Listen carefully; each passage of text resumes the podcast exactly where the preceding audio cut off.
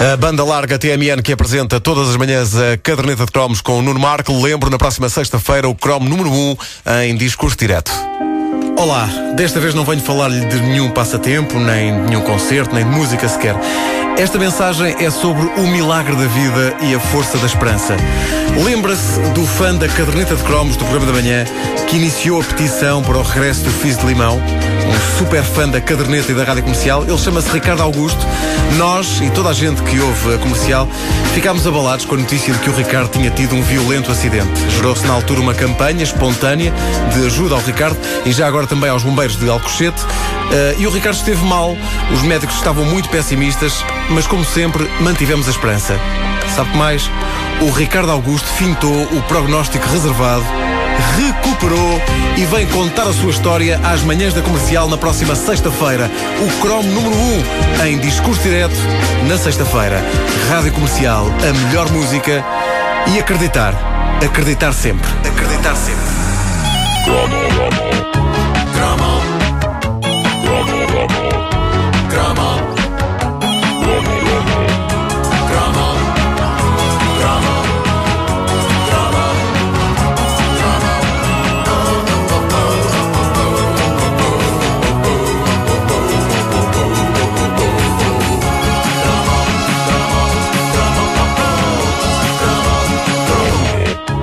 ouvir esta edição da Caderneta de Cromos, são requeridos óculos em 3D não são nada.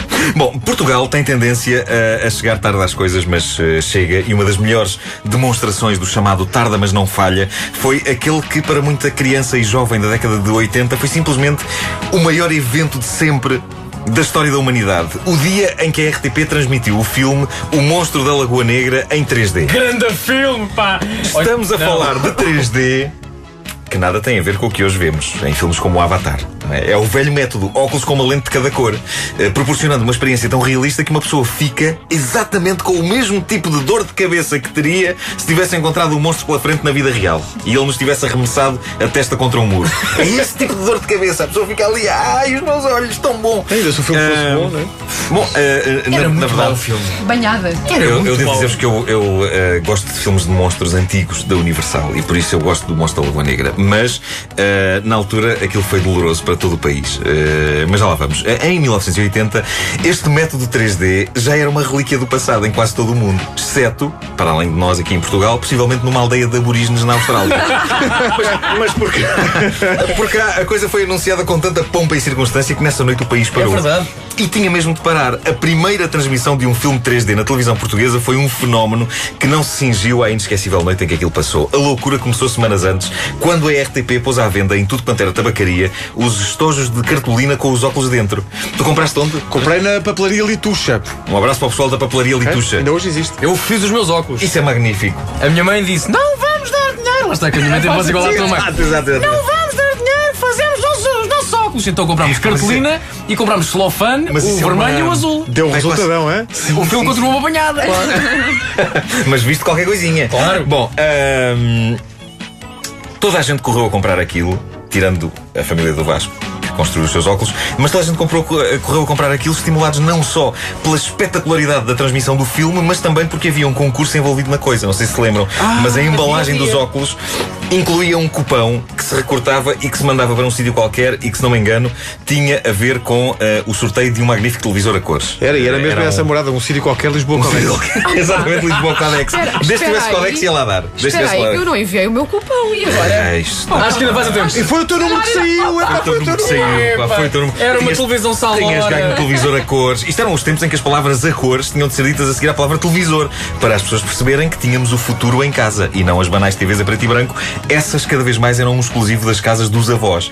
Lembram-se desse fenómeno que era desde sempre que o conceito de ir dormir à casa da avó era uma coisa boa, pelo facto das avós apaparicarem os netos de uma forma que não competia aos pais a paparicar. Mas, com o advento da TV a cores, o conceito de ir dormir à casa da avó transformou-se rapidamente numa coisa capaz de provocar uma divisão dentro de nós.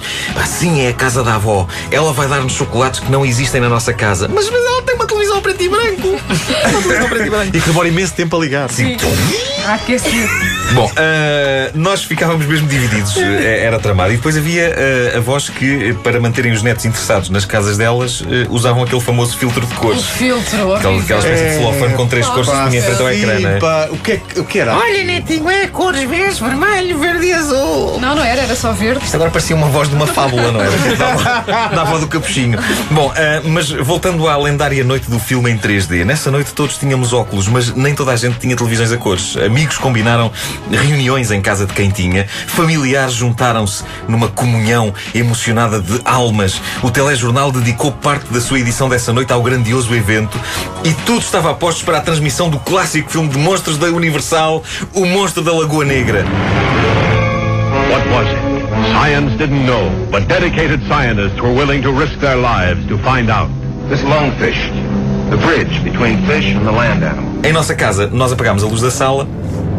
A minha irmã era demasiado bebê para ver, portanto foi dormir. A minha mãe não estava particularmente interessada e o meu pai viu cerca de 10 minutos do filme até declarar que estava com uma tremenda dor de cabeça. Eu aguentei-me heroicamente até ao final e digo heroicamente porque também eu estava, não vou dizer que estava com uma dor de cabeça, eu tinha um pouco a sensação de que tinha duas cavilhas metidas nos olhos, mas a expectativa tinha sido tanta.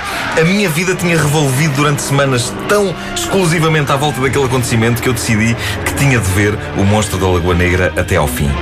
E, e era o dinheiro dos óculos, não é? A pessoa tinha Claro, que já "Ah, tinha- Ah, compraste os óculos, já agora por olha. isto, não é? Eh, e eu Tivesses estava. feito. Eu estava aterrorizado. Aterrorizado. Não tanto pelo filme em si.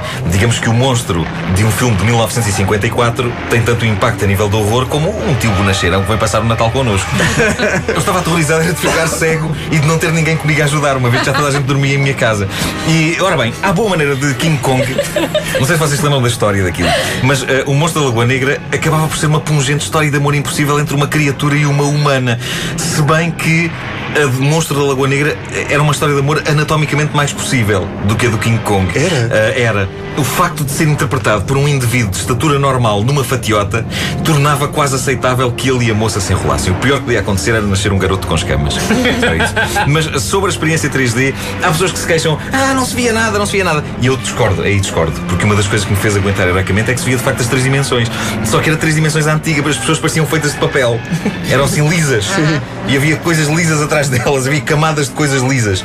Mas, eh, seja como for, havia ali algo que não se via todos os dias nas emissões da boa velha RTP. Só que, no fim do filme, o sentimento era de alguma frustração, mesmo de quem tinha achado graça. Mas era, epá, tantas semanas para isto.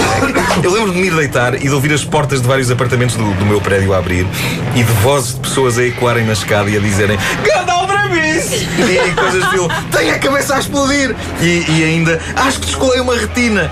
Eu, eu, eu sempre vi o copo meio cheio nesta questão das 3D. Sim, senhor, que também eu fiquei até às 3 da manhã sem conseguir dormir, a ver fogo de artifício de olhos fechados. Mas havia a sensação de ter feito parte de uma experiência heroica, uma daquelas que seria falada por muitos e bons anos. E como acontece com todas as experiências heroicas, não foi confortável. O desembarque na Normandia diz que também provocou foi fortíssimas dores de cabeça às pessoas que participaram nele, Sim.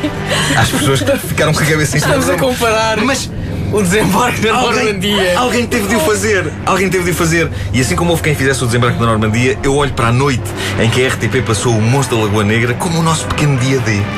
Eia, pá, a volta que tu O foste nosso dar. desembarque na Normandia. E nós sobrevivemos para falar nisso e para contar aos nossos filhos. Meu Deus do céu. E agora imagina, o desembarque da Normandia em 44 com esse óculos. Eia, Sim. Eles a saírem dos bares com os olhos. Não pá! A caderneta de cromos com o Nuno Marco disponível em podcast em radiocomercial.clix.pt. A caderneta de cromos todas as manhãs na Rádio Comercial é uma oferta banda larga TMN.